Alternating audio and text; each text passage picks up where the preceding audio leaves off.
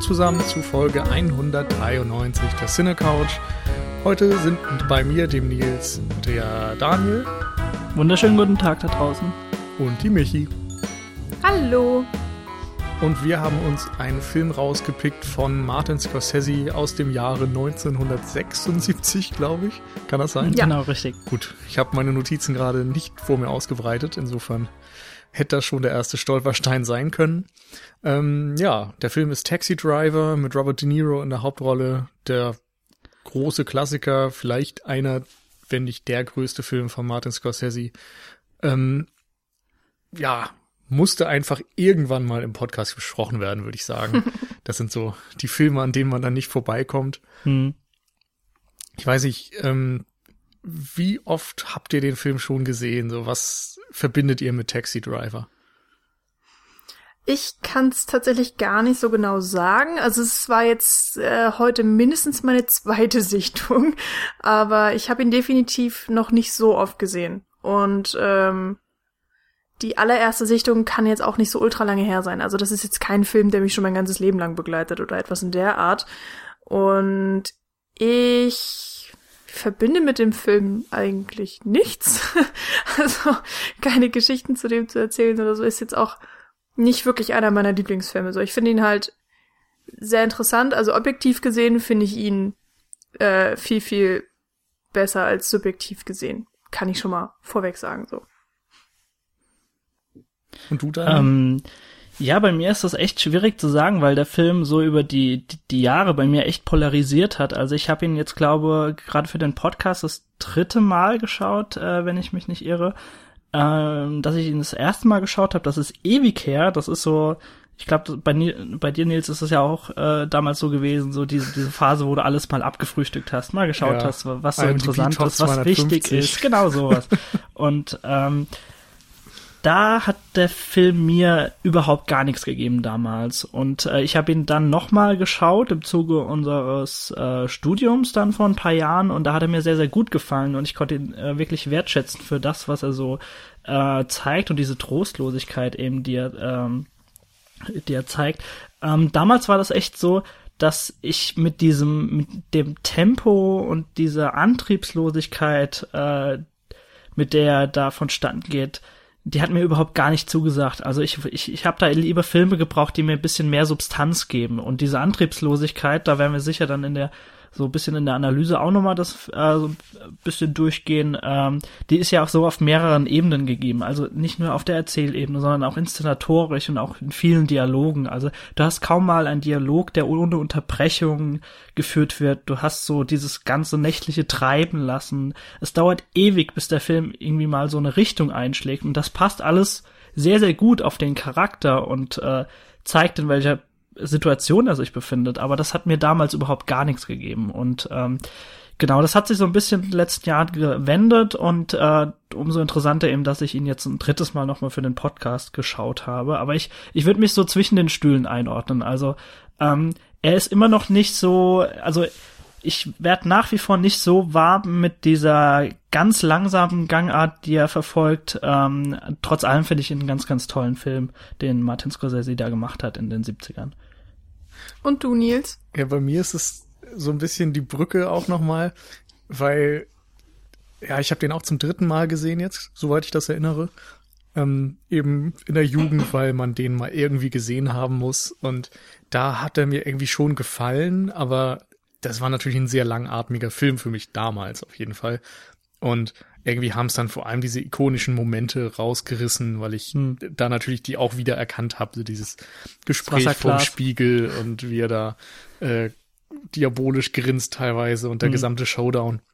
Da sind einfach ja popkulturelle Momente drin und die haben das, glaube ich, einfach so ein bisschen für mich gerettet damals, weil ich die eben wiedererkannt habe und das irgendwie toll fand.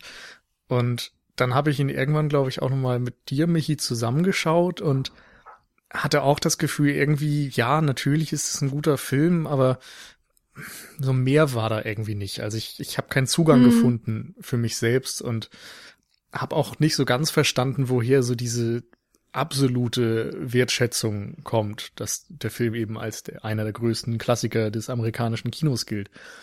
Und als ich den dann gestern geguckt habe, hat es bei mir irgendwie zum ersten Mal gefunkt. Und das war so der Moment, wo ich voll im Bann von diesem Film war und vieles irgendwie nochmal deutlicher wahrgenommen habe von den Themen, die Martin Scorsese und Paul Schrader als Autor äh, darin verhandeln. Hm.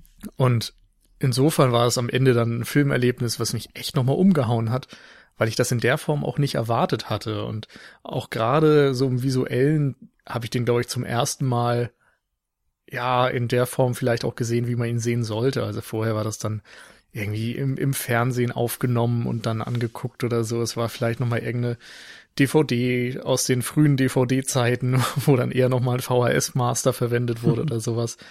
Und jetzt hatte ich gestern eben die 4K Blu-ray in Gang, also die ähm, ne, 4K äh, Remastered zumindest, also es ist eine normale Blu-ray. Aber das auf dem großen Fernseher hat einfach eine enorme Wirkung auf mich gehabt. So diese, diese ganzen mächtigen. Daniel. Ja, ja, klar. ja, gerade bei Daniel muss ich angeben, so mit, mit dem Fernseher und allem. ja, ich wollte mich nur aufregen, dass du mir die blöde Blu-ray geklaut hast und ich Michi, mit merkst du was? richtig beschissenen Bild arbeiten musste. das ist deine eigene Schuld, weil du dir die Blu-ray eben nicht gekauft hast. Ja, das wäre sowieso dumm, dann hätten wir sie schon wieder zweimal. Davon sind wir, noch wir im Egal. Sinne von ich habe eine Blu-ray und du hast keine. Merkst du was? Das war doof. Gestern. Aber Nils, ich muss sagen, ähm, dass, da, wenn der Film dir jetzt das erste Mal zusagt, das verrät sehr viel über dein jetziges Innenleben. oh Gott. oh mein Gott. Jetzt werden wir tiefenpsychologisch. Ja, ganz so weit würde ich auch nicht gehen. Du meine Güte. Also, ne, Ja, für gut, nächste okay. Woche ist der Amoklauf geplant. Ähm, Ja, bitte in Hamburg. Bleib, bleib da. sind das eigentlich Signalwörter? Muss man da vorsichtig sein, sodass irgendwie die NSA Dass wir jetzt jetzt getaggt sind hier im so? Internet. Ich Ja. weiß es nicht. Keine Irgendwie Ahnung. Vielleicht hilft uns Alexa, das und dann in Alexa sucht jetzt so. schon alle Podcasts nach Signalworten durch oder so. In ein paar Jahren wird es soweit sein wahrscheinlich. Dann können wir noch mal einen Podcast machen über 1984 vielleicht. Mr. President. Ja gut, ähm, wenn wir schon jetzt äh, mitten bei Taxi Driver sind und äh, vielleicht gibt es ja tatsächlich doch noch ein paar Leute da draußen, die vielleicht sogar ein bisschen jünger sind als- wir und den Film damals vor allem nicht gesehen haben und äh, seither so diesen Klassiker auch noch nicht nachgeholt haben. Sollen wir ein paar Worte drüber verlieren, um was es überhaupt da geht? Ja, bitte. Fangen wir möchte das denn machen? Michi, du oder soll ich's machen? Nee, gern. Wie schön ihr beiden mich einleitet. Sehr lieb. Ähm, genau, Nils hat es ja schon gesagt, der Film ist von 76, ähm, einer der ersten Filme von Scorsese. Äh, das Drehbuch hat Paul Schrader geschrieben, der irgendwann später dann nochmal mit De Niro zusammenarbeitete für Raging Bull. Genau. Ähm, und generell auch äh, diver bei diversen Filmen noch Regie geführt hat und, und die Drehbücher geschrieben hat, zum Beispiel ähm, Cat People. Was hat er noch gemacht? Mehr fällt mir gerade nicht ein. Egal. Trotzdem interessanter Typ. Ähm, äh, Robert De Niro, äh, ich ja schon gesagt, ist in diesem Film eben unser namensgebender äh, Taxi-Driver. Er ist ein ähm, Vietnam-Veteran, der in äh, New York ankommt, ähm, ohne Ziel und ohne Job und aufgrund seiner Schlaflosigkeit irgendwann entscheidet, dass, ja, äh, dass der Beruf des Taxifahrers ja ganz gut für ihn ist, weil er fährt sowieso die ganze Zeit ziellos mit dem Auto umher, dann kann er damit ja irgendwie auch Geld verdienen. Und ähm, er ist sehr alleine in der Stadt, gleichzeitig ähm, hat er irgendwie Probleme mit, mit Alkohol, mit Pillen und ähm, diverse psychische Probleme irgendwie auch. Und ähm, irgendwann im Verlauf des Films, wenn er von seinem Schwarm, also von Betsy, ähm, gespielt von Sybil Shepherd, abgeblitzt wird, sagt man das so, einen Korb bekommen. einen Korb bekommt, genau, danke, ähm, wird er auch äh, immer mehr hasserfüllter. Äh, also einerseits diese Einsamkeit, die er hat, andererseits die ganze Gewalt, äh, den ganzen Abschaum, den er von der Stadt mitbekommt, auch unter anderem durch seine Taxifahrten, ähm, lassen ihn immer aggressiver und paranoider werden, sodass er sich irgendwann sogar auch einige Waffen, also Handfeuerwaffen zulegt und in seinem Kopf sich die Idee spinnt, dass er doch einen Anschlag ausüben könnte in ähm, ja welcher Form auch immer. Darüber reden wir wahrscheinlich Ja. gleich. Genau, da werden wir zu kommen. Genau. Ähm, Was noch ganz wichtig ist natürlich, ähm, Jodie Foster hat hier ihre erste Schauspielerrolle. Ähm, wurde sie nee, dafür für einen nee, Oscar sie nominiert? Nicht. Also sie hat Nicht? vorher schon für Scorsese, glaube ich, auch Oh, bei äh, Alice Doesn't Live Here Anymore mitgespielt. oh, okay. Aber ich glaube, trotzdem so von der Signalwirkung her ist das so der erste Film, der sie äh, wirklich über so die Grenzen hinaus wirklich bekannt gemacht hat als Kinderschauspielerin. Sie hat ja dann auch. Genau, die- hat sie einen Oscar gewonnen oder? Ich Nee, es sie, gerade ich habe gerade geguckt, nicht. die ist nominiert worden. Okay. Also sie ist äh, nominiert für Best Actress in Supporting Role. Aber Ähm, ich glaube, sie war dann zumindest jahrelang auch die jüngste, bis dann irgendwann, ich glaube, bei Mhm. Little Miss Sunshine die die Kleine da Mhm. auch nominiert wurde. Sie war ähm, zwölf Jahre, als der Film gedreht wurde, genauso wie ihre Rolle eben auch alt war. Und natürlich gab's da extrem viel Trubel und Wirbel, weil sie eben eine ähm, Kinderprostituierte gespielt hat. Und der Film da sehr, sehr explizit teilweise auch drauf eingeht. Und ähm, ja. Genau. So viel dazu.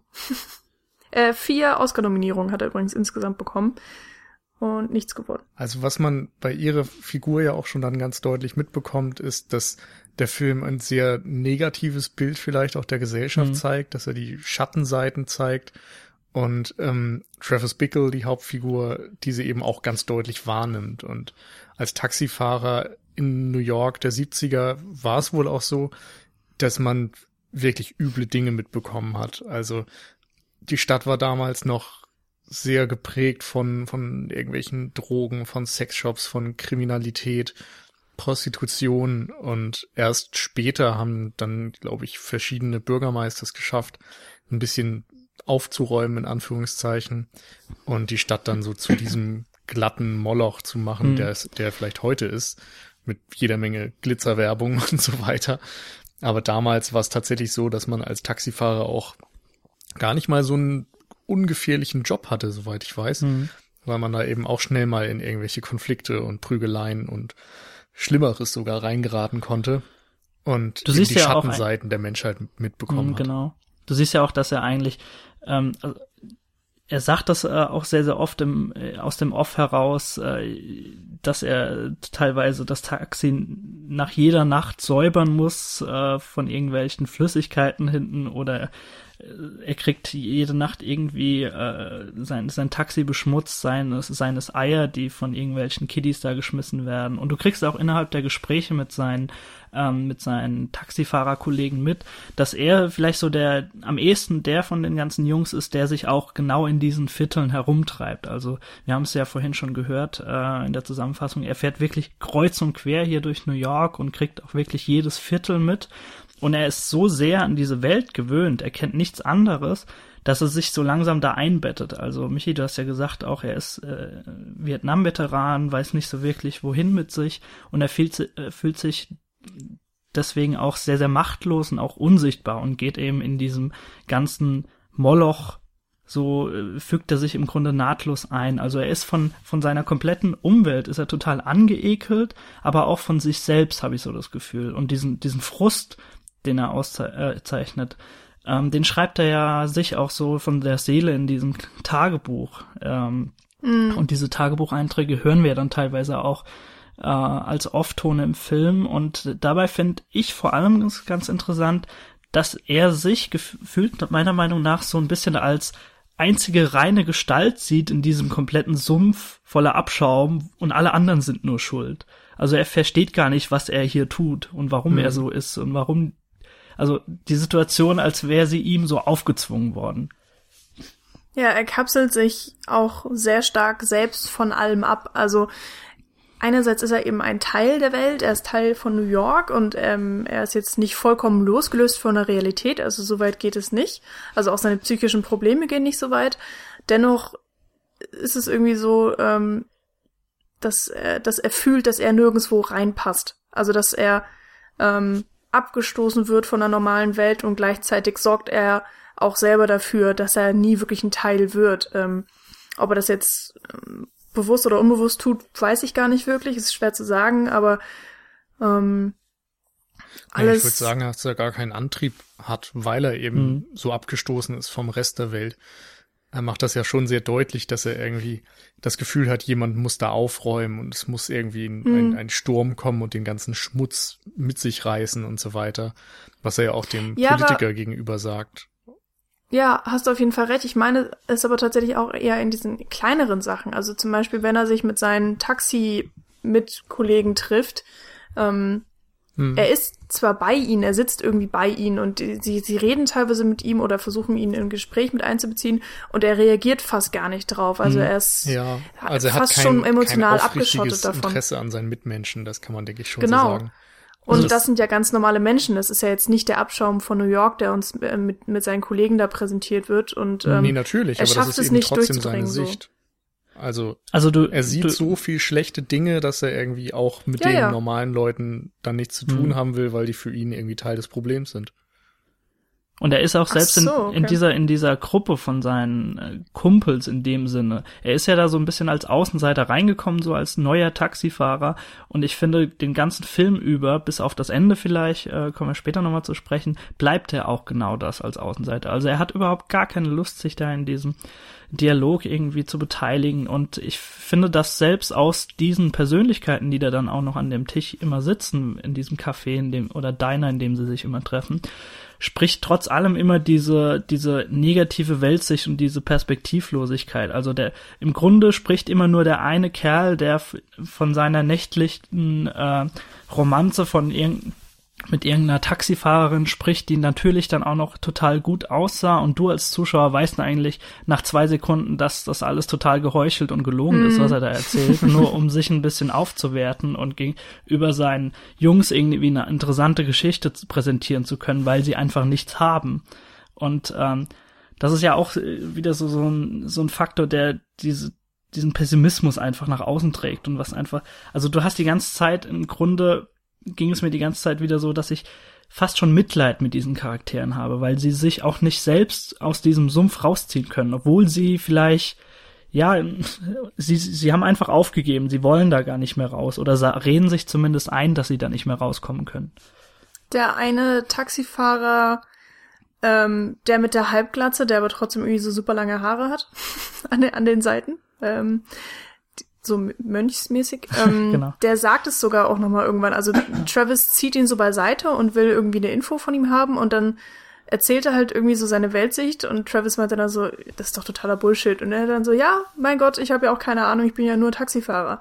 Also und, und dann redet er auch davon, wie sehr er sich mit seinem eigenen Job identifiziert. Also dass, dass äh, ja, dass er eben Taxifahrer ist. So, mhm. dass das personalisiert ihn und ähm, damit identifiziert, identifiziert er sich eben irgendwie auch selber und das muss ja erstmal nichts Schlechtes sein. Es kann eben auch sehr vielen Menschen Trost geben und ich meine, von vielen Leuten ist es ja auch der Wunsch, dass äh, vielleicht im besten Fall die Arbeit so toll ist, dass man ähm, gut, ins, gut ins Gewissen sagen kann, so okay, ich ich bin mein Job, so mhm. ungefähr. Und ja, dass man zumindest in irgendeiner Weise drin aufgeht, was du machst und genau. das irgendwie so ein bisschen und, mit Leidenschaft tust. Und in der Szene merkt man eben auch, dass ja Travis das eben nicht tut. Also für ihn ist es nur ein Job und er macht es, um die Zeit totzuschlagen und auch ein bisschen Geld zu kriegen natürlich und weil er sonst eben auch überhaupt nichts mit sich anzustellen weiß, aber er würde den Job auch mehr oder weniger sofort wieder aufgeben können. Also ähm, da finde ich steckt auch so eine gewisse Ironie drinne, weil ähm, das Taxifahren an sich ja auch so trotzdem immer noch ein bisschen ein Katalysator dafür ist, für seine Handlungen, die später im Film dann folgen. Und der Film an sich heißt auch Taxi Driver. Das finde ich ganz witzig. Ich verstehe den Punkt um, ähm. nicht so ganz. Also was für dich da jetzt so wichtig dran ist, dass er sich mit seinem Job nicht identifiziert. Naja, das ist trotzdem einfach so eine extrem wichtige, wichtiger Punkt ist. Also im Film äh, wie auch in seinem Leben, was eben ja auch durch den Titel alleine ja, ausgedrückt also, wird. Es ist natürlich irgendwie so sein, sein einziger Fixpunkt. Also er hat ja sonst in seinem Leben irgendwie gar nichts zu tun und entscheidet sich ja auch nur Taxifahrer zu werden, weil er diese Schlaflosigkeit hat und sonst irgendwie nichts ja, mit genau. sich anstellen kann. Und für mich ist er irgendwie jemand, der auf Leute blickt, der sich halt irgendwie Gedanken macht und, und ähm, als Taxifahrer dann irgendwie auch unter Menschen ist, aber halt keinen direkten Kontakt zu ihnen hat. Mhm. Und diese Einsamkeit zeigt das auch sehr schön. Da finde ich auch die Kamera nochmal ganz wichtig, weil wir einerseits ganz oft seine ähm, Subjektive einnehmen und so ein bisschen den Blick schweifen lassen über all diese Dinge, all die schlechten Dinge vor allem, die man in New York zu der Zeit dann antraf. Und auf der anderen Seite sehen wir ganz oft dann sein Gesicht im Taxi und äh, die Außenwelt verschwimmt. Also das hm. alles unscharf und man sieht im Grunde nur Dunkelheit und diese hm. leuchtenden Farben von irgendwelchen ja, Ampeln und Reklame und so weiter.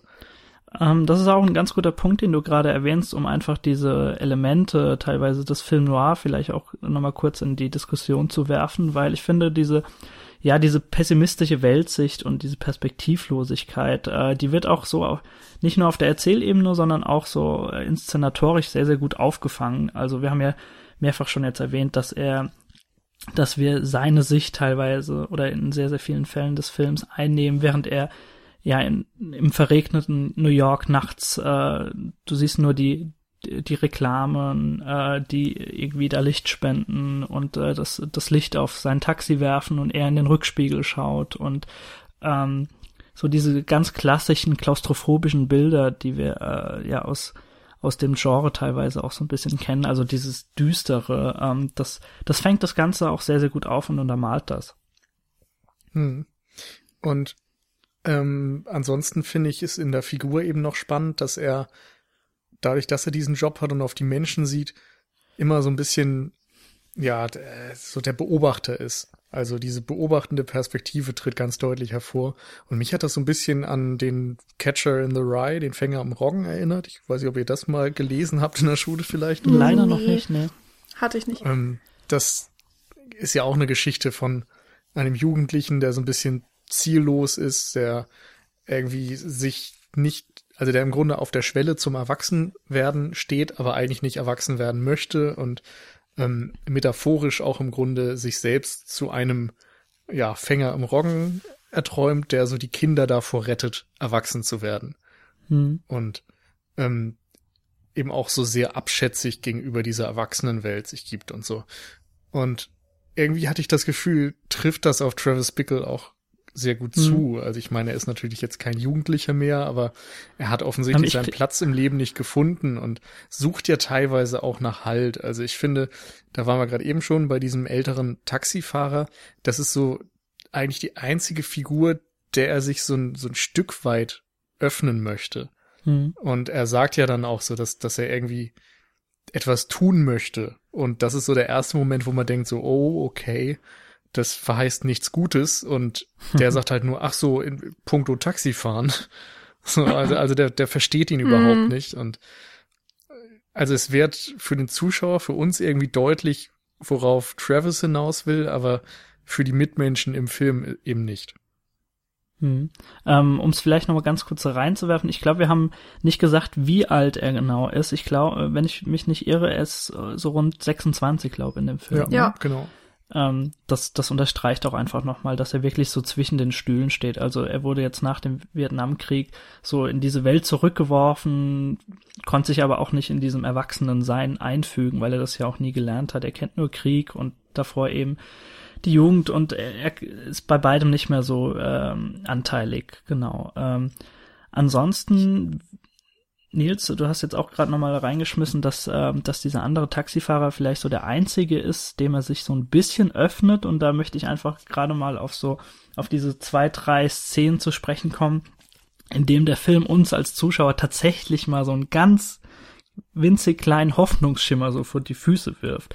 Also dieses Gespräch, das sie wirklich da führen, dass, äh, dass äh, dieser vermeintliche Kumpel von ihm, dass, äh, dass er von ihm eigentlich so ähm, beziehungsweise ihn um seine Jugend beneidet und er hat noch, noch so viel vor sich und er kann diese Zeit nutzen und so weiter. Und da hast du das Gefühl, okay, vielleicht hört er wirklich auf ihn. Das ist so ein Hoffnungsschimmer, den, den du so an die Hand bekommst als Zuschauer. Und dann letztendlich natürlich der Moment, wenn er Betsy auf der Straße sieht. Ähm, Betsy ist selbst eine Wahlkampfhelferin, äh, wie schon gesagt, von, von dem Präsidentschaftskandidaten äh, Palantine heißt er, oder? Palantine, genau. Ja. Ey, ich muss, ich muss jedes Mal an Senator Palpatine denken.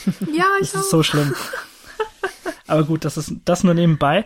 Ähm, das sind aber so kleine Momente, in denen du wirklich denkst, okay, er hat jetzt, äh, er und auch der Zuschauer haben jetzt einen Hoffnungsschimmer und äh, ja, so, so, ein, so, ein Faden, an den er, an den er vielleicht greifen kann.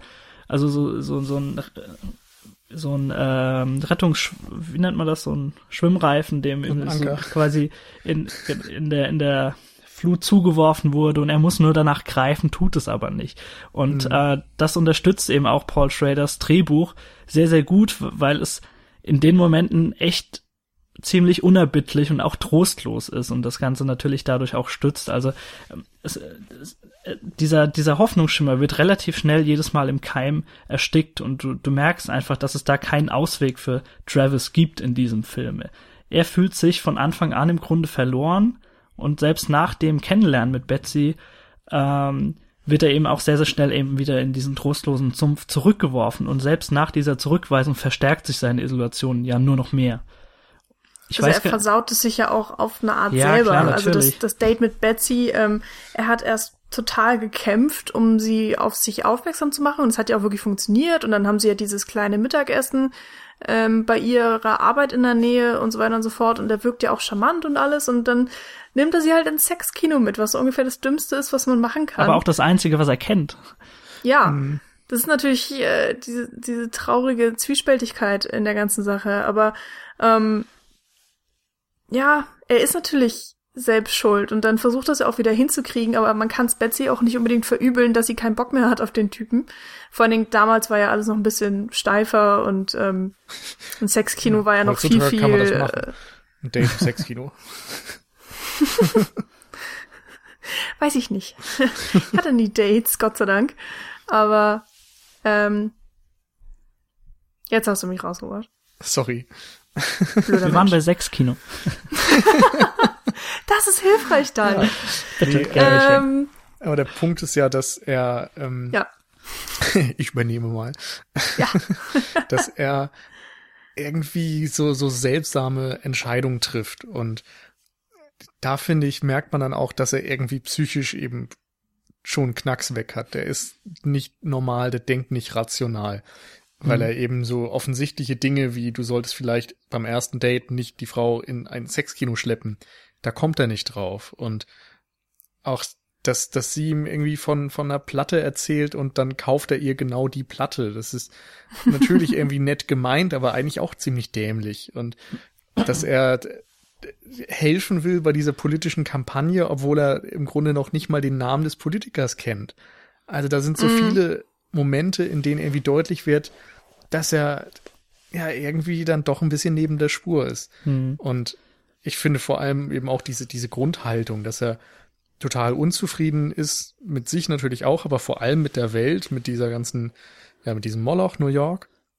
Aber äh, sich dadurch dann einbildet, dass er politisch interessiert ist, aber dann doch wieder das Tagesgeschehen nicht verfolgt. Also, ich weiß nicht, ich finde, da wird eben immer eine ganz große Diskrepanz deutlich.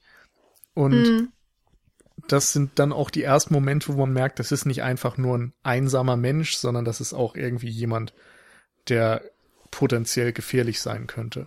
Auf jeden Fall verbittert und dann eben auch sich in irgendeiner Weise radikalisiert. Ähm, Ja. was ich auch vor allem interessant finde, weil er er hasst ja diesen Abschaum, der sich um ihn rum befindet. Und ähm, im Grunde durch diese Radikalisierung und Perspektivlosigkeit verwandelt er sich genau in das, was er eigentlich zutiefst, zutiefst hasst. Mhm. Ähm, Aber Das man nur merkt es dazu. eben überhaupt nicht. genau. Ja. Ähm, zu dieser Zwiespältigkeit seines Charakters äh, wollte ich einfach noch mal ganz kurz äh, über das Drehbuch sprechen. Also Paul Schrader hat den Charakter unfassbar interessant und zwiespältig einfach schon da aufs Blatt gebracht und ich finde Robert De Niro bringt den sehr sehr intensiv einfach rüber. Michi, du hast gesagt, wenn er wenn er einfach tatsächlich in dieses Wahlbüro läuft, äh, auf Betsy zugeht und mit ihr spricht, dass er in irgendeiner Weise charmant wirkt. Ich ich könnte also jedes Mal, wenn ich wieder diese Szene schaue, bin ich in irgendeiner Weise, wie auch Betsy, fasziniert von diesem Charakter, aber ich würde es nicht wirklich charmant nennen. Also er ist. Ich meinte das auch eher dann beim Mittagessen. Ja, also ja, klar, ich weiß, was du meinst, aber das. Äh, ähm, also was man sagen ist ja muss, auch ist, dass mit er dabei. sehr selbstbewusst ist auf jeden Fall. Ja, das auf jeden Fall. Ja. Aber er kennt einfach auch keine gesellschaftlichen Geflogenheiten und äh, verhält sich dann einfach auch dementsprechend. Selbst in diesem ganz banalen Gespräch in, dem, in, in diesem Diner dann, äh, da wird mal ein Witz gemacht und er versteht gar nicht, dass das gerade ein Witz war und man eigentlich da vielleicht Ja.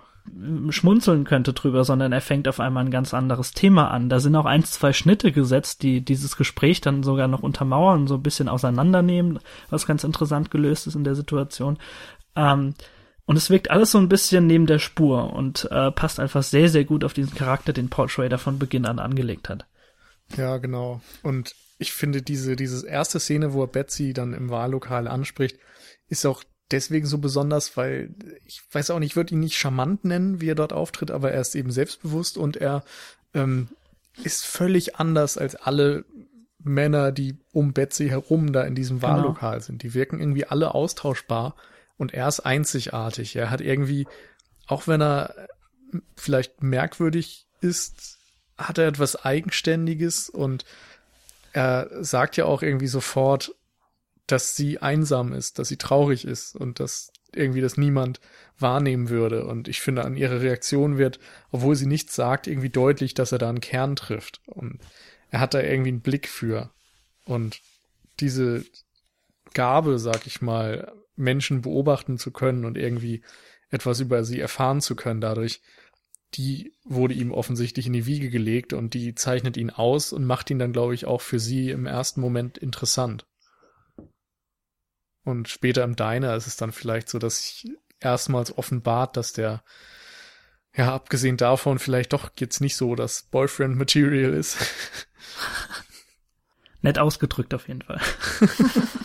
ähm, was diese ganze Abstrusität äh, dann äh, sogar auf die Spitze treibt, das, du hast ja auch reingeworfen, dass ähm, er im Grunde nur um Betsy rumzubekommen in äh, diese Wahlkampagne da eintritt oder hilft und äh, sich freiwillig meldet, da äh, Palantine zu unterstützen, auch äh, keine Ahnung, ob er das wirklich tut, aber in seinem Taxi jedem sagt, den er rumfährt, äh, dass er bitte den Senat unterstützen soll, dass diese Zurückweisung äh, tatsächlich langt, um sich nicht nur gegen Betsy zu wenden, sondern auch wirklich im Grunde gegen die komplette Gesellschaft und gegen diesen Präsidentschaftskandidaten dann zu wettern und im Grunde so den Plan auszuhacken, ihn zu ermorden.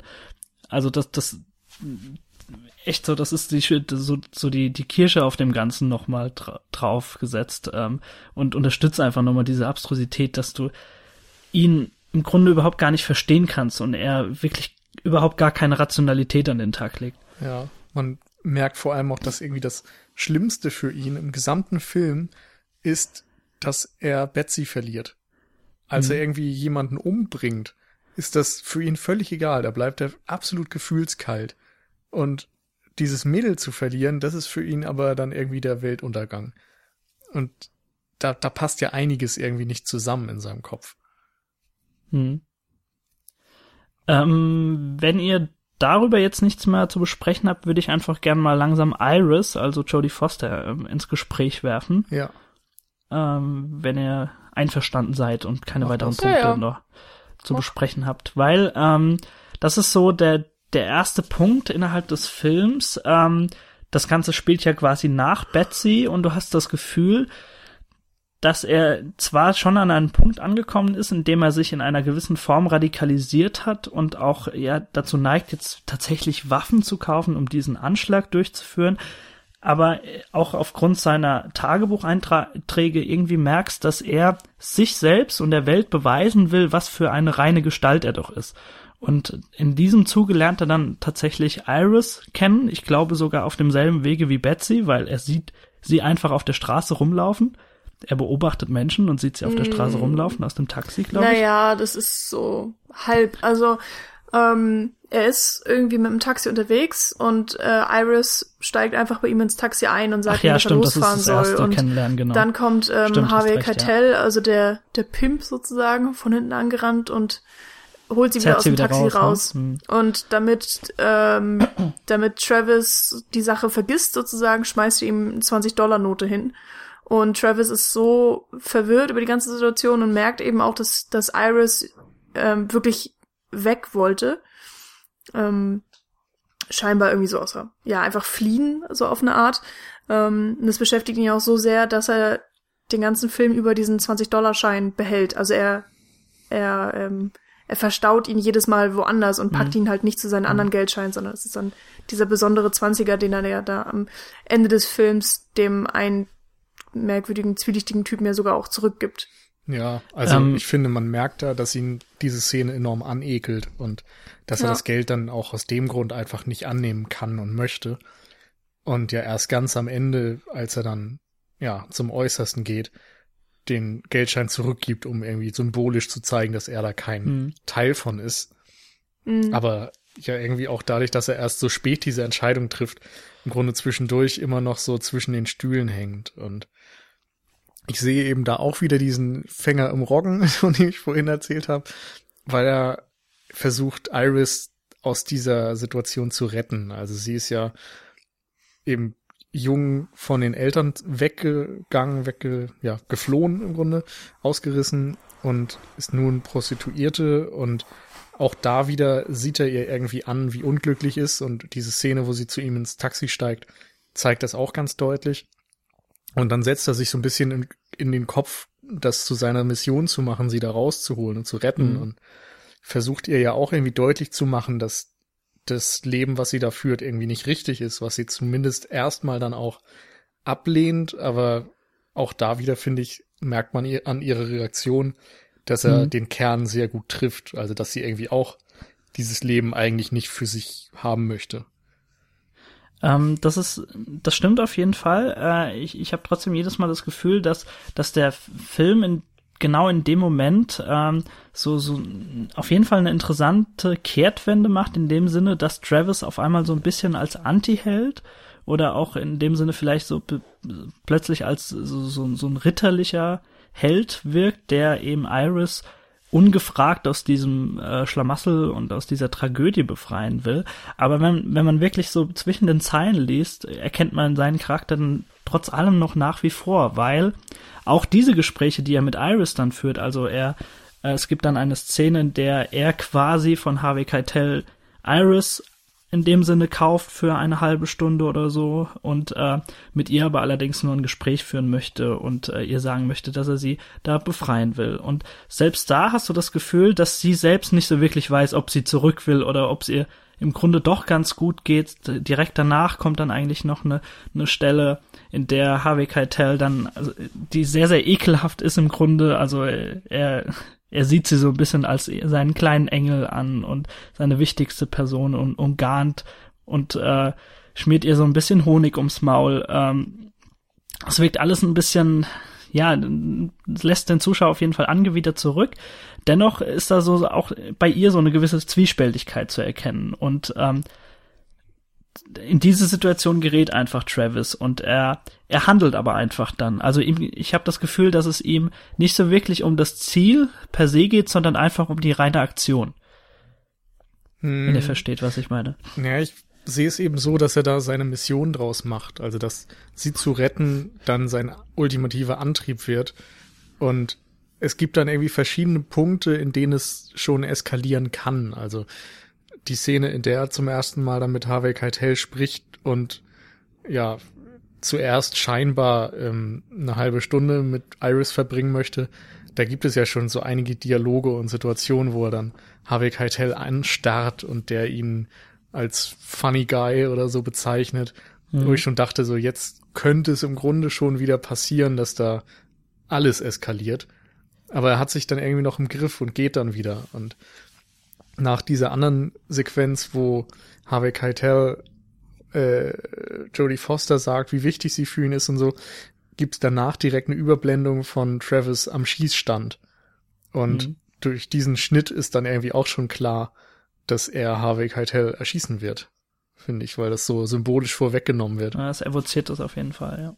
Und ja, Für mich war tatsächlich die Szene, die du beschrieben hast, Daniel, wo Harvey Keitel ähm, Jodie Foster überredet, äh, doch da zu bleiben und so. Das war tatsächlich für mich bei dieser Sichtung die die stärkste Szene im ganzen Film, weil sie irgendwie so simpel ist, aber ähm, ja so, also hast es ja auch gesagt, sie ist einfach ekel, ekelerregend und ähm, Harvey Keitel hat so wenig Zeit in dem ganzen Film und und wie die Szene geschrieben ist und wie sie eben auch im Film platziert ist und alles. Und ähm, wenn man man ist ja emotional die ganze Zeit schon für Jodie Foster und äh, hofft, hofft ja auch, dass sie rauskommt, also oder Iris besser gesagt. Und dann kommt eben diese Szene, ähm, wo er sie nach Strich und Faden nochmal manipuliert und für seine Zwecke gewinnt. Und äh, ja, es ist einfach, es ist so eine widerliche Szene. Und sie ist so gut gemacht das ähm, ist auf jeden Fall sehr ja. intensiv, ja. Hm, Sie mir, also bleibt mir auf jeden Fall extrem im Kopf. Und ich meine, klar, danach kommen noch viele ikonische Momente und der Shootout und so weiter und so fort, aber weiß ich nicht, dieser Moment ist einfach, war für mich bei dieser Sichtung viel stärker als viele andere. Hm. Ja, kann ich nachvollziehen, aber ich glaube, für mich ist noch einfach Travis Bickle und, und Robert De Niro's Performance so zentral für diesen Film, dass ich irgendwie dann doch verschiedene Momente mit ihm noch darüber ansiedeln hm. würde. Hm. Ich finde ihn halt so unnahbar. Also er ist ja so von der Welt entrückt auf eine Art, dass ich. Nee, finde ich gar äh, nicht. Also das ist auch ich was. Ich habe echt Schwierigkeiten halt mit ihm mitzufühlen und ihn zu verstehen. Und dann hat er noch seine ganzen äh, Drogen- und Alkoholprobleme und irgendwann wird er total der Waffenfanatiker und äh, weiß ich nicht, da die, verliert also mich die Person Drogen irgendwie. Und, und Alkoholgeschichten habe ich irgendwie gar nicht wahrgenommen, so extrem. Also er nimmt die ganze Zeit irgendwelche Pillen, zwischendurch hört er mal auf, weil er dann sagt, er muss sich jetzt organisieren. Dann, wenn er seinen Mohawk hat und ähm, vor Palatine steht und also in der in der Menge, ja. äh, da nimmt er noch mal Pillen und er hat sogar auch irre viele Pillen auf seinem Nachtschrank stehen und er ja, also vor allen Dingen in der ersten Stunde. Also ich weiß es nicht, aber er sagt ja irgendwie bei dem Dealer auch noch relativ deutlich, dass er damit nichts zu tun haben will. Ob man ihm da glauben kann, ja. ist eine andere Frage, aber ich sehe das zumindest absolut nicht als zentral an. Ähm, für mich war es eben so, dass diese Einsamkeit und dieser abschätzige Blick irgendwie, dass das was war, was ich ihm absolut abgenommen habe. Und ähm, Paul Schrader zum Beispiel hat wohl in New York studiert und ist dann irgendwann nach LA gegangen, um dort ja ins Filmbusiness einzusteigen oder so. Filmjournalist zu werden war, glaube ich, erster Plan. Und er hat so ein bisschen erzählt, dass er dann auch bei einer Freundin oder so, ich glaube bei seiner Ex-Freundin gewohnt hat, die die Stadt verlassen hatte oder so und völlig allein im Apartment war und kaum jemanden kannte und dann irgendwann festgestellt hat, dass er irgendwie zwei Wochen mit niemandem geredet hatte oder so. und so ein bisschen diese Einsamkeit einfach erlebt hat. Und dieses Gefühl hat ihn dann auch ein bisschen dazu veranlasst, Taxi Driver zu schreiben. Und ich finde, das hat er sehr, sehr, sehr prägnant auch ja, niederschreiben können. Und das dieses Gefühl, Fall, ja. einsam zu sein und auf alle anderen zu blicken und sich irgendwie nicht ganz heimisch zu fühlen und vielleicht dann auch so aus dem Antrieb heraus ähm, so eine Grenze zu bauen und, und ein, ein Krieg gegen alles, was andere sind, zu führen, dass man irgendwie Hass auf andere entwickelt, weil man eben nicht dazugehört. Also den grundsätzlichen Antrieb konnte ich irgendwie nachvollziehen und das wird dann im Verlauf eben immer schlimmer mit ihm und wie er so langsam abrutscht, am Anfang irgendwie noch noch Halt sucht und irgendwie so diese mögliche Erlöserfigur in Betsy auftaucht, die der Engel sein mhm. könnte, die ihn irgendwie aus diesem Dreck herausholt oder dann auch der Taxifahrer, der der Mentor sein könnte.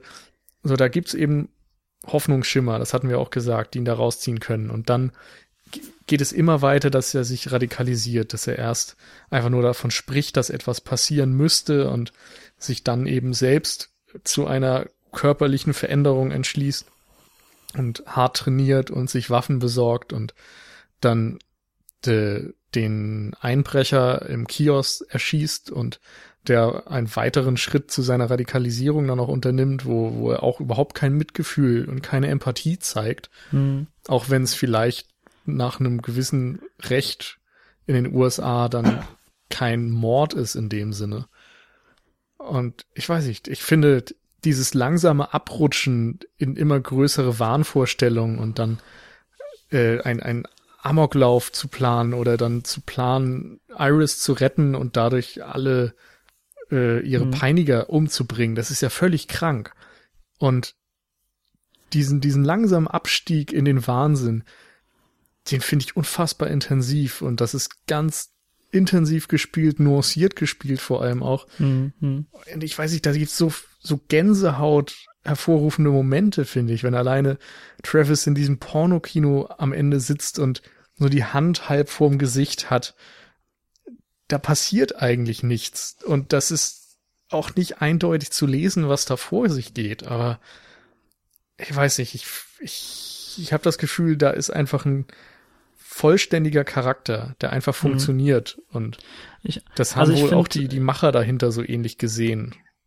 Ich finde auch, dass die, die, die, diese Rolle, die Paul Schrader da angelegt hat, einfach Robert De Niro in dieser Form echt perfekt auf den Maß geschneidert wurde und er bringt das so genial rüber.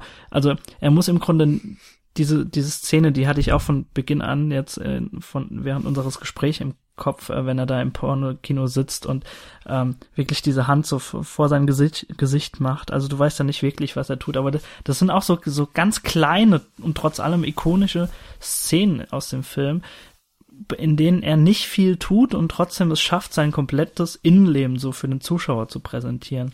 Und auch das, das Gespräch, was er dann letztlich mit Harvey Keitel führt, ähm, wenn er an Iris rankommen will, das, das und auch ganz, ganz viele andere Momente, die einfach zeigen, wie wenig er von der Gesellschaft weiß und wie wenig er sich da einfügen kann. Da gibt's einfach Gespräche, bei denen du dich so dermaßen unangenehm fühlst, da beizuwohnen, weil er einfach keine Geflogenheiten kennt oder auch er, er weiß nicht mehr, wie, wie so ein ganz normaler Dialog sich abspielt. Also Harvey Keitel sagt irgendwas, bringt noch einen Gag und äh, wollt also so, so ein Gag, den er ihm auch mit auf den Weg gehen, geben will und er bleibt einfach stehen und guckt ihn wirklich, was auch auf der Kamera au, äh, über die ganze Zeit hinweg aufgenommen wird, ich glaube 30 Sekunden ihn einfach nur an, ohne irgendetwas zu sagen.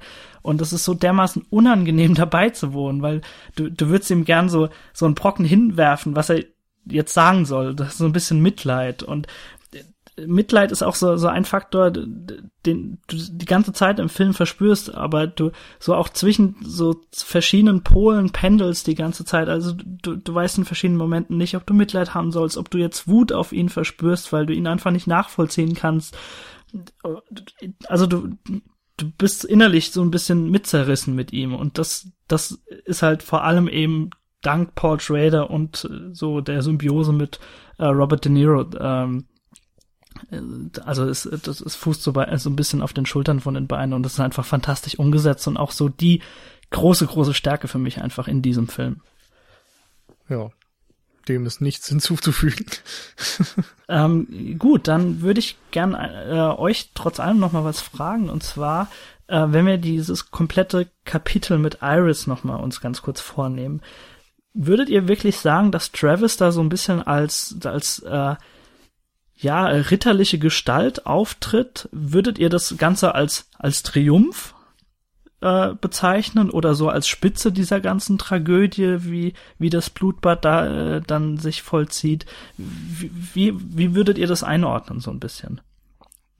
Ähm, ich sehe das ja zwiespältig auf jeden Fall und ich denke, dass es auch Mhm. genau so gemeint ist. Auf der einen Seite ist ja seine Mission, sie zu retten und die, den, den Dreck, den ganzen Scum und so weiter äh, zu bekämpfen. Und genau das tut er. In dem Punkt ist er erfolgreich. Aber er ist natürlich gleichzeitig dadurch zum, zum Amokläufer, zum Mörder geworden. Und das kannst du gar nicht irgendwie positiv beurteilen eigentlich. Hm. Und der Kniff des Films ist ja, dass er das so darstellt, dass die Gesellschaft ihn als Helden feiert. Und das Hm, Genau. sehe ich dann irgendwie auch wieder als extrem kritischen Kommentar eben auf die Gesellschaft und auch als Kommentar zum Nachkriegs, also nach Vietnamkriegs-Amerika. Denn Vietnam wurde ja auch oftmals dann so gelesen, dass auf einmal dieses gewaltsame Krieg führen, das eben auch direkt von den USA ausging, ähm, dass das von den Liberalen in den USA, von den Linken und Studenten und so weiter extrem kritisiert wurde und der, das war ja ein Fiasko, dieser Krieg. Und dass dann die Gesellschaft danach trotzdem sagt, jemand, der so massiv Gewalt anwendet, der kann trotzdem ein Held sein. Und offensichtlich rechtfertigt der Zweck oder heiligt der Zweck die Mittel. Mhm. Das fand ich irgendwie beeindruckend. Ich habe aber auch das Gefühl, dass dieses Ende irgendwie entrückt wirkt. Also, wenn man den Stil des Films betrachtet und dann kommt dieser unfassbar gefilmte Shootout und Travis liegt da blutend auf dem Sofa und dann beginnt der Epilog, wo wir diese Zeitungsausschnitte an der Wand dann sehen, die vorgelesen werden. Der Brief wird vorgelesen der Eltern, ähm, die ihm danken, dass sie Iris wieder haben. Äh, und dann trifft er ja auch noch äh, die Betsy im Taxi und mhm. kann sie nach Hause fahren und nochmal so eine Gentleman-Geste machen, indem er ihr das, die Taxifahrt ausgibt. Und in den Momenten hatte ich das Gefühl, irgendwie wirkt das wie eine Fantasie und nicht wie die Realität. Mhm. Also wo man am Ende sogar noch drüber streiten kann, ob man jetzt vielleicht einen unzuverlässigen Erzähler sieht. Ja, das habe ich auch ähm, gelesen, aber Paul Schrader hat sich dazu selbst mal geäußert und hat gesagt, dass es ähm, keine Traumsequenz oder etwas ähnliches ist. Also es ist auch tatsächlich so, dass viele spekuliert haben, dass ob Travis nicht tatsächlich gestorben wäre und man dann seine seinen letzten Wunsch sieht oder sowas ja. in der Art oder ähm, seinen letzten Gedanken, den er hatte, bevor er gestorben ist oder so. Und Paul Schrader hat und Martin Scorsese haben beide gesagt, dass das ähm, ja, dass das Ende die Realität ist. So. Ja. Also ich finde an dem ganzen Ende einfach unfassbar faszinierend, dass es tatsächlich dafür, also es ist ihm tatsächlich geglückt, in gewisser Weise Genugtuung zu finden, so, so Ruhe in seinem Geist zu finden und sich in der Gesellschaft durch dieses Blutbad quasi zu integrieren. Und das, das merkst du zum einen, in, in diesem Epilog trifft er auch auf seinen Taxifahrerkollegen wieder und das ist das erste Mal das Gefühl, dass er so wirklich dazugehört. Mhm. Und im gleichen Moment sagt einer von den Jungs, äh, glaube irgendwie so so ähm, spaßeshalber so Killer zu ihm und er ist total geschockt und will das eigentlich nicht hören. Also er sieht sich mhm. selbst im Grunde gar nicht als Mörder und ja. als als wäre dieses als wäre dieses Kapitel komplett gelöscht aus ihm. Also so ja, so, so ein Vergessensprozess, der da eingesetzt hat. Aber er war ja äh, den ganzen Film über auch noch nicht einmal gut darin, sich selbst irgendwie wahrzunehmen. Mh, genau. Ähm, und dann eben noch mal als Spitze des Eisberges eben noch die diese Szene mit Betsy, die ja dann direkt danach kommt. Und da hast du das Gefühl, dass er das erste Mal so Oberwasser hat von den beiden und sie eigentlich nur fasziniert ist und so, ja, so von hinten aus dem Taxi so gesagt, ich, ich habe gehört, du bist jetzt, also in dem Sinn, du bist jetzt berühmt und hast, hast da was Tolles veranstaltet. Ähm, und er lächelt es einfach nur eben weg, als sieht es als Bestätigung und wirft sie dann quasi aus dem Taxi. Also mhm. als hätte er quasi diese, diesen inneren Zwist, den die beiden geführt haben, letztendlich gewonnen und ist dann komplettes Mitglied dieser Gesellschaft. Und das ist, also das ist, das ist so abstrus, aber auch. Ja, aber es passt halt auch wieder, wenn du es ja, ja, so als perfekt. ganz, ganz perfide Pointe siehst. Weil ja, genau. er ja die ganze Zeit diesen Abschaum bekämpfen will. Und mit seiner Tat ist er dann letztlich Teil dieses Abschaums geworden, mhm, genau. wenn man es komplett aus seiner Welt sich betrachten möchte, was natürlich schwer genug scheint. Aber das ist dann der was Moment, wo er, wo man tatsächlich sagen kann, wenn man es aus seiner Warte betrachtet, am Anfang war er noch gut und spätestens jetzt ist es nicht mehr, weil er mhm. absolut Teil dieses Systems geworden ist. Äh, was sagt ihr eigentlich dazu, ähm, was ich tatsächlich auch nicht mehr wusste, was mich jetzt bei der Sichtung ein bisschen überrascht hatte, dass ähm, wenn er eben die, die Leute umbringt und Iris sozusagen gerettet hat, ähm, dann ist er ja auch schon zweifach angeschossen, versucht er sich ja tatsächlich noch umzubringen. Also er hat ja die zwei Pistolen ähm, und äh, der einzige Grund, warum er noch lebt, ist ja, dass da keine, Pist keine Kugeln mehr drin sind. Mhm. Wie, wie findet ihr, passt das rein? Also ich finde, es passt total ins Bild, weil er am Anfang, nein, nicht am Anfang, aber äh, er besorgt sich die Waffen und schreibt dann doch irgendwie einen Brief an Iris mit dem Geld, was sie nach Vermont, glaube ich, bringen soll, zu dieser Kommune, in die sie hin will. Und sagt, wenn du das liest, werde ich nicht mehr leben. Und in dem Moment mhm. ist ja klar, dass er sich irgendwie aufopfern will. Und es macht, finde ich, auch für den Charakter eigentlich Sinn, weil er, er hat ja nichts im Leben, so nichts treibt ihn an. Er findet keine Freude am Leben, er sieht um sich herum nur Abschaum, er sieht nur schlimme Dinge, er kann nicht schlafen und dann ist ja sein Plan irgendwie, ja, sich das Leben zu nehmen und das vielleicht mit dem größten möglichen Ausrufezeichen und vielleicht noch dabei etwas zu tun, was aus seiner Sicht irgendwie etwas Positives, Heldenhaftes ist. Mhm. Und dann will er ja erst den Senator umbringen und ähm, tut das dann nicht, weil er sich halt zu blöd anstellt, im Grunde. Und entscheidet sich dann irgendwie für das andere Ziel, den Harvey Cartel-Charakter umzubringen. Und ich weiß nicht, ich fand, hm. das passte dann perfekt ins Bild, dass es so ein Himmelfahrtskommando seinerseits ist. Ja, der Senator, ne? Sith Lord Palatine. er hätte sehr früh dem ganzen Chaos machen können. Naja, nein. Ähm, ja, nee, ich bin da also komplett bei dir. Ähm, da Hast kann du ich das eigentlich denn anders gesehen, Michi? Nö, das Weil wollte ich auch nicht behaupten damit, aber es hat mich einfach. Ich finde, es ist halt einfach auch ein interessantes Detail, wobei Detail hm, macht das vielleicht kleiner, als, als ich das jetzt ausdrücken möchte. Und ähm, ist auch umso interessanter, dass er, wenn er dann wieder aus dem Koma erwacht und aus dem Krankenhaus raus ist, dass er dann dieses scheinbar normale Leben irgendwie weiterführt. Und vorher gab's dieses einzige Chaos und Blut und Gewalt und Exzess und jetzt ist alles wieder auf, auf Null runter gefühlt. Ja. Ja, und genau dadurch wirkt es ja auch so ein bisschen entrückt vom Rest des Films. Und ich meine, mm. mag sein, dass Scorsese und Paul Schrader das anders angelegt haben, aber ich finde, man findet trotzdem genügend Anhaltspunkte, um das im letztendlichen Film so deuten zu können. Mm. Ähm, ja. Ja. Generell finde ich, ist der Film einfach dann nochmal ganz besonders wichtig, auch aus heutiger Sicht, weil ja, wir haben leider eine Zeit, in der viele Amokläufe passieren, wo viele Attentate passieren. Und ich finde, Taxi Driver gelingt es irgendwie ein Porträt von jemandem zu zeichnen, der genauso ein Mensch sein könnte, der solche Taten mhm. begeht. Mhm. Und ist dadurch irgendwie auch so zeitlos. Präsentiert er auch einfach was, also was auch diese Zeitlosigkeit einfach nochmal unterstreicht, was oder in, wie weit dich so, so diese Perspektivlosigkeit, wenn dir wirklich nichts an, an die Hand gegeben wird und du wirklich nicht weißt, wohin mit dir, was ja. oder wie weit dich das einfach treiben kann in dem Sinne. Ja. Und da eben auch nochmal ganz beeindruckend zu sehen, dass Paul Schrader eben das auch ein Stück weit autobiografisch geschrieben hat.